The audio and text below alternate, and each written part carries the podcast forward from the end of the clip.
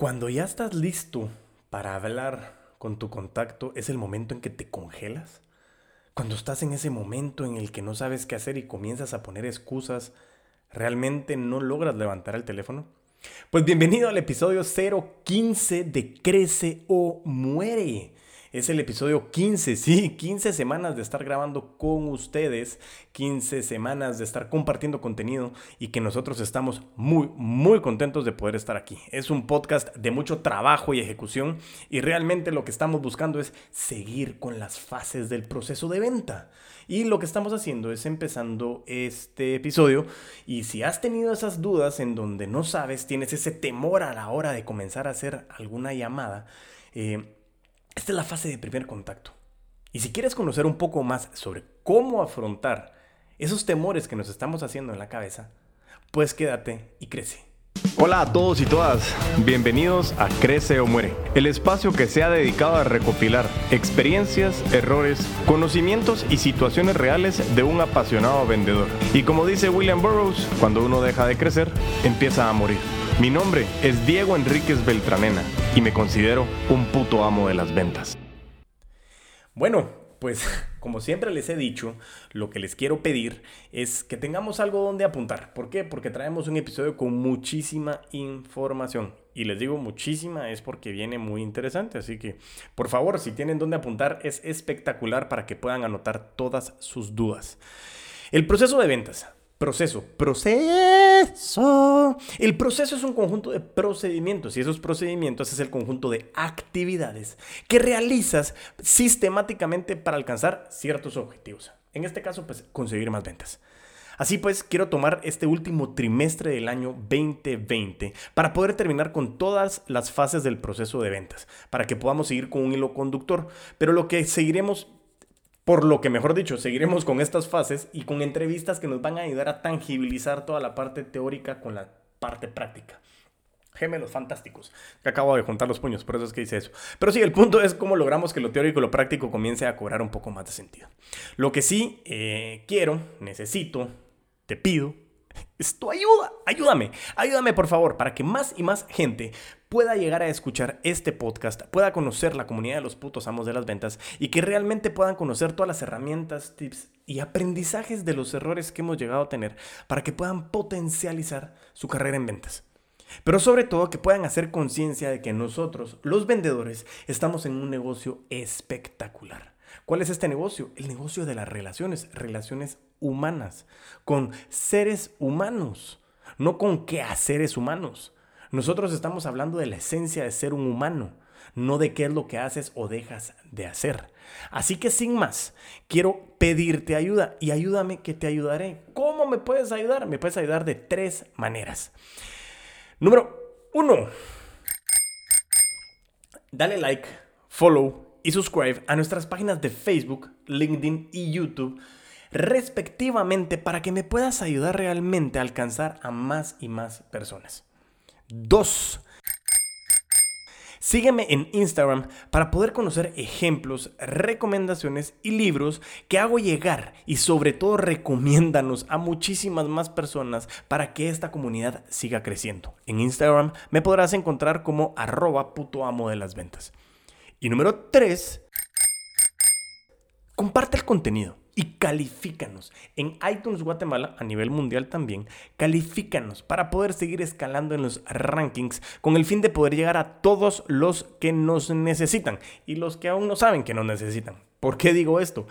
Steve Jobs, mentor mío, muy amigo mío, él no lo supo, pero sí era muy amigo mío, eh, siempre decía que él no hacía investigaciones de mercado, porque el consumidor no sabe lo que necesita.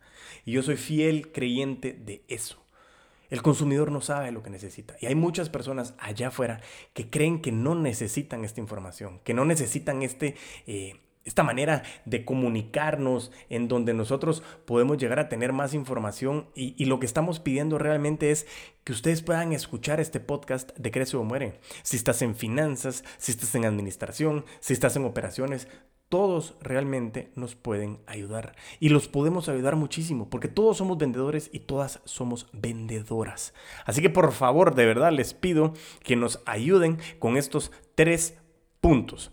Asimismo, quiero aprovechar a mandar saludos a las siguientes personas. Ana Regina, quien nos saludó por eh, redes sociales en donde nos comunicaba de que comenzó a escuchar nuestro podcast, podcast, podcast es, comenzó a escuchar nuestro podcast y eh, realmente comenzó a, a generar muchísima motivación. Me dice, ¿me sigues motivando? Me sigues motivando a que siga en mi carrera de ventas, aún ya así llevando 13 años en ventas. ¿Te imaginas eso? Para mí es apasionante y espectacular realmente poder conocer personas que llevan tanto tiempo y que aún así se sienten motivadas y motivados de poder seguir en esta tremenda carrera. Yo me, me siento apasionantemente comprometido con personas que ya están en ventas y las personas que aún no creen o no saben que están en ventas. Y esa es la parte más importante, que estamos todos involucrados en las ventas. Así que Ana Regina, muchísimas gracias, un gran saludo. También para Víctor García, quien nos ha recomendado muchísimo a través de nuestra página de Facebook, Eres el puto amo de las ventas, en donde ha estado recomendando episodios, artículos, publicaciones, y la verdad que estamos muy contentos. Muchas gracias Víctor y, bienvenido de nuevo a esta comunidad de los putos amos de las ventas, a seguir creciendo. Muchísimas gracias. Y por último tenemos... Eh, mejor dicho, tengo dos personas más. Eh, primero, José Luis, José Luis, que ha estado constantemente escuchando nuestro podcast y nos ha pedido saludos. No lo había hecho, me disculpo ahí, gordito, pero ahí va el saludo, José Luis. Muchísimas gracias y que sigan las ventas creciendo en esa industria de seguros. Y ahora sí, por último, tengo a Joaquín que me presentaba tres dudas que estuvimos hablando a través también de medios digitales y me ponía que tenía tres retos grandes en las ventas. El primero me dice uno de los retos es dar seguimiento adecuado a los clientes. En el medio en el que trabajo es casi un sector de venta informal y los clientes cambian a cada rato.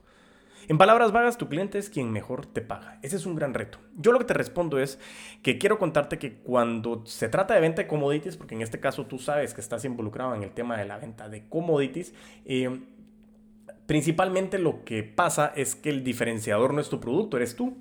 Y aquí es donde yo te puedo decir si realmente, eh, bueno, quienes no sepan el tema de commodities son productos genéricos que no se diferencian unos de otros, pero eh, aquí la diferencia eres tú, tú eres la ventaja competitiva. Y como yo lo he dicho, estamos en el negocio de las relaciones. Y la gente no compra tu producto, te compra a ti. Y eso es lo que yo te estoy diciendo. Trata, mejor dicho, haz que suceda que tus relaciones sean tan profundas que la gente te compra a ti. Por más de que cambies de clientes, tú dale seguimiento a esos clientes. Y realmente el punto principal aquí, como me decías, es no es el que mejor te paga. Sí, estoy totalmente de acuerdo, pero tú tienes que tener ese, esa ventaja competitiva y poder brindarles esos diferenciadores de ti como persona que tú le puedes dar a tus clientes que normalmente no te den otros vendedores de esos commodities. Segundo, me dices que la variante en los precios eh, es complejo y es un reto porque es un mercado constantemente que va variando por época. A veces hay escasez, a veces hay sobreproducción, factores que realmente no puedes eh, controlar. Regresemos al tema anterior, al tema de las relaciones y tu fidelización. Cuando escasea, lo que puedes hacer es darle prioridad a tus clientes regulares. Cuando hablamos de clientes regulares, te recuerdo de que eh, en el episodio 003 Pensamiento Regresivo hablamos de eso, así que te invito a que lo puedas escuchar. Ellos, eh, tus clientes regulares, son los que merecen prioridad y no siempre es el precio. Es más, yo estoy completamente seguro de que no es el precio, es el valor de inversión que hacen a la hora de comprarte a ti. Y cuando escasea el producto, hay una mayor urgencia. Y recuérdate que a mayor urgencia, menor es la sensibilización del valor que están pagando. Sin embargo, lo que tú tienes que hacer es darles esa prioridad a ellos, para que ellos siempre sepan de que contigo van a encontrar. ¿Por qué? Porque cuando hay poco producto, tú siempre los vas a surtir. Y eso es lo que ellos están buscando. Alguien que los pueda ayudar a satisfacer sus necesidades. Además de todo, eh, cuando existe una sobreproducción, también lo que puedes hacer es analiza qué clientes no tienes actualmente, sobre todo tus prospectos, y a quién le puedes vender. Todo el tema de alimentación, quiénes podrían llegar a necesitar esos commodities como materia prima que tú puedas llegar a venderles y comenzar a ofrecerlos. Utiliza medios digitales para que puedas llegar a más personas. ¿sí? Si ya sabes que quieres que hagamos una estrategia, bienvenidos hoy. Podemos llegar a un par de sesiones para que podamos llegar a más personas con relación a este tema. Y por último, me dices que suplir la demanda se te dificulta un poco porque encuentras que a clientes, mejor dicho, quieren algunas cantidades que no tienes eh, y no llegas a ese nivel de producción, entonces se pierde el negocio. Yo lo que te puedo decir aquí es que es un momento preciso. Cuando tú estás calificando a tu cliente y tú quieres llegar a ese cliente, eh, a ese cliente que te está pidiendo grandes cantidades y tú no las tienes ahora o no las tienes constantemente, busca también cómo puedes generar alianzas, alianzas para que realmente eh, tú puedas llegar a tener eh, esas alianzas de poderle surtir a estos clientes. ¿Qué te quiero decir? Tú puedes llegar a tener un porcentaje eh, determinado de producción, pero te hace falta otro, otro porcentaje. Habla con otros productores que tú conoces porque estás en la industria pídeles este producto y tú se lo surtes a tu cliente, porque lo que estás haciendo es generar relaciones. Puede ser que con ese porcentaje que tú le estás comprando a otro productor no le estés ganando mucho, pero te estás ganando al cliente. Mientras tú creces a tener niveles de producción mayores y poder llegar a surtir a estos clientes grandes, entonces tú estás satisfaciendo las necesidades. No dejes ir el negocio, hay que encontrar maneras de solucionar esas necesidades. Por eso, muy importante, escuchemos lo que quiere nuestro cliente. Joaquín, espero haber ayudado un poco con relación a estas dudas y de verdad muchísimas gracias a todos los que nos han contactado. Los invito a que sigan contactándonos, enviándonos sus preguntas, dudas, retos y comentarios. Lo pueden enviar por escrito o los invito también a que me envíen notas de voz, audios, para que los podamos compartir también aquí. En próximos episodios compartiré hacer eso. Eh, empezaré, mejor dicho, a compartir eso, eh, que ya tengo algunos envíos que nos han hecho y poder compartir estas dudas que muchas veces nos ayudan muchísimo a poder aprender. Pero muchísimas, muchísimas, muchísimas gracias de verdad por toda su ayuda y contacto. Así que bueno, continuemos. Y sin más, después de todo este preámbulo, porque me apasioné, así es, nos pasamos directamente con el episodio que traemos para este 015, la fase del primer contacto. Es el primer momento en que nos definimos como putos amos de las ventas. Bueno, mentira. Segundo, nos, definimos frente al, frente al prospecto porque en la prospección ya nosotros tuvimos que comenzar a hacer esa involucra, ese involucramiento. Y quiero empezar esta fase con una frase de Michael Jordan. Dice, he fallado una y otra vez en mi vida y por eso he conseguido el éxito. ¿Por qué hablo de esto? Porque muchísimas veces yo he escuchado he visto y he conocido vendedores que entran en esta fase, en la fase de primer contacto, y entran con un pánico escénico al momento del primer contacto con un prospecto nuevo, comienzan a sudar, se sienten muertos y comienzan a sudar hasta de lugares en que no te quiero contar, pero sudan muchísimo, comienzan a tartamudear, realmente eh, eh, eh, comienzan a leer como si fueran ejecutivos en donde están agarrando todas las características del brochure que tienen impreso y que llevan en la empresa durante 40 años, lo cual no es malo, pero no lo leas. Los clientes no quieren características, compran beneficios, lo hemos hablado muchas veces. Realmente yo entiendo y es lógico, yo he estado en esa misma situación, créeme, lo he pasado muy mal, lo he pasado muy mal, créeme, pero cuando tú analizas y sabes gestionar dichas emociones y logras entender qué estás vendiendo en esta fase, qué es lo que tú quieres cerrar en esta fase, y no es la venta de tu producto o servicio, ese es un horror, digo error, horror, como lo quieras ver. El objetivo principal, yo quiero que tú determines es primero saber qué quieres vender y qué no quieres vender. Y en este objetivo principal lo que tú quieres vender es cerrar tu entrevista de ventas. Y cuando nosotros hablábamos de cerrar en el episodio 001, el ABC de las ventas, hablábamos de que cerrar es empujar el proceso a la siguiente fase. Y en este caso estás en la fase donde del primer contacto y quieres llegar a la fase de la entrevista de ventas. Por lo que yo te estoy invitando a que tu principal objetivo en esta fase es vender la entrevista de ventas, única y exclusivamente, ¿sí? Eso es lo que yo quiero saber. Cuando estás en este primer contacto, lo que tú tienes que hacer es validar a través de ciertas preguntas, en un contacto directo y puntual, qué es lo que tienes que validar de tu prospección, porque tú ya hiciste una investigación previa de tu, de tu prospecto. Entonces, tú analizas, calificas este prospecto, validas lo que investigaste y ya conociendo esos retos y necesidades y determinas, ya entonces comienzas a vender esa entrevista de ventas, ¿ok? Así que todo lo que tú haces en este caso es vender la entrevista de ventas. Así que en resumidas cuentas tenemos dos principios muy importantes en esta fase. La primera, vende la entrevista, no tu producto o servicio. Y dos, véndete como un puto amo de las ventas o véndete como una puta ama de las ventas. Es un momento preciso en donde tú tienes que aprender a controlar, mentira, a gestionar tus emociones para poder ser hábil y transmitir lo que tú quieres transmitir. Ojo, lo más común en esta fase de verdad es que los vendedores te quieren vender tu producto, o mejor dicho, su producto o servicio y te lo quieren zambutir a como de lugar. Yo ya te dije, en el episodio 006 hablamos de errores de ventas y hago llamamientos de estos episodios porque me encanta que sepas de que eh, tenemos un hilo conductor en los episodios.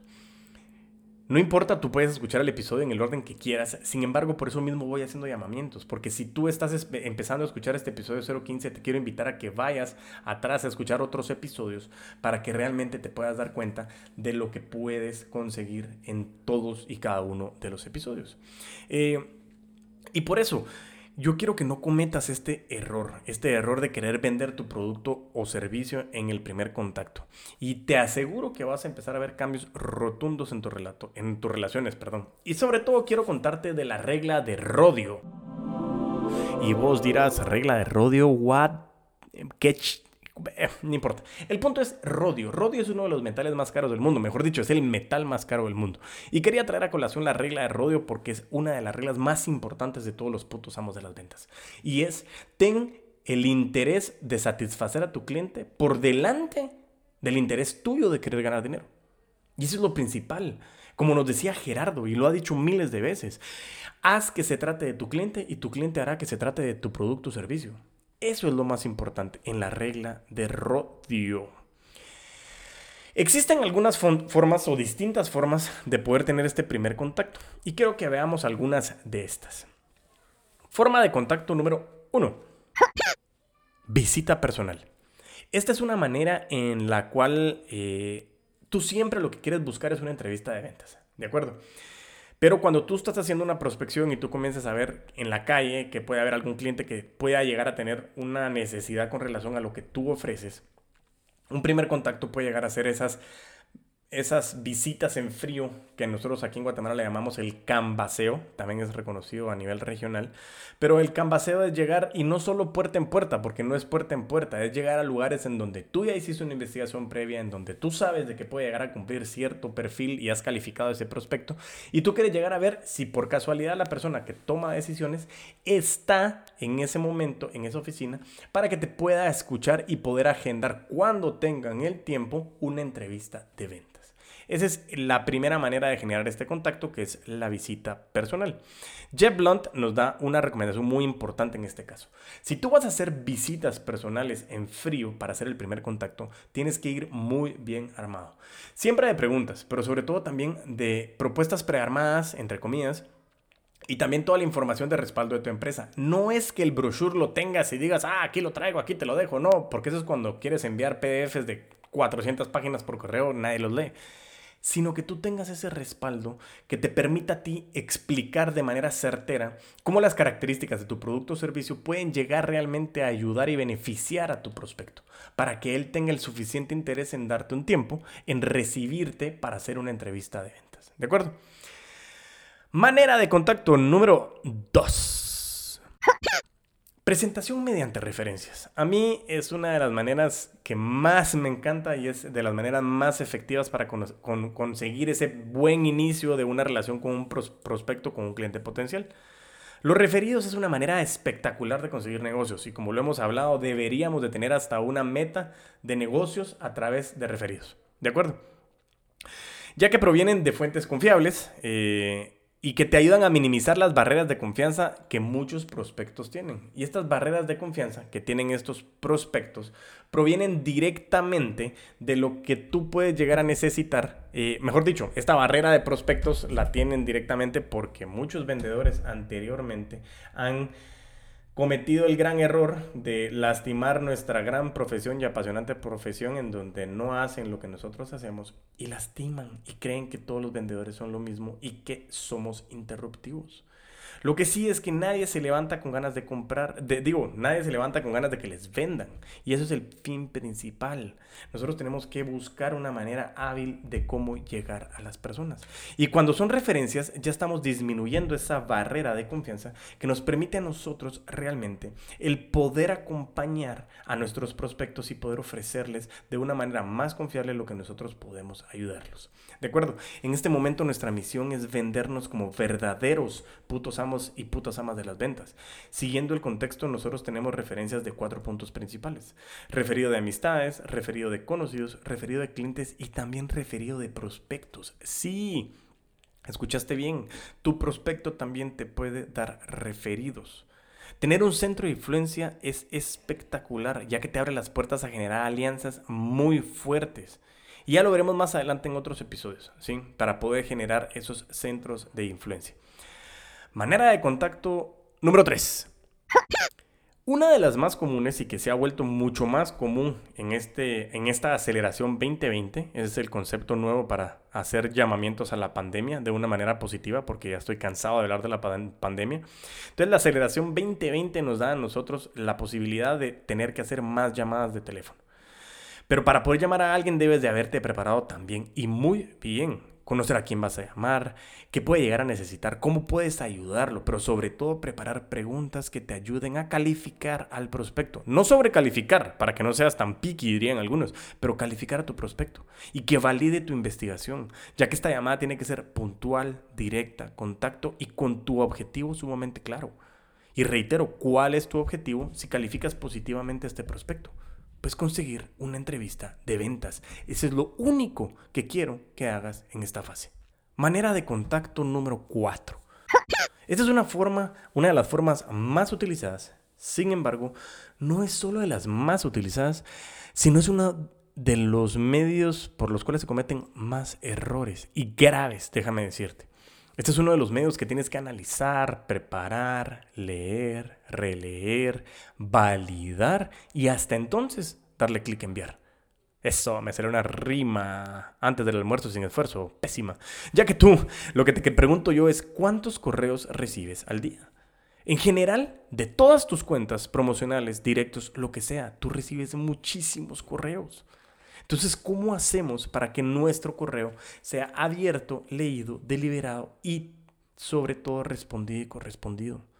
Requiere muchísima práctica, pero sobre todo mucho trabajo, preparación, sinceridad y sobre todo que quieras ayudar y no sonar solamente a una campaña de marketing. Así que empieza a prepararte y a elaborar correos personalizados personalizados con sentido, con conexión emocional y con ganas sinceras de ayudar.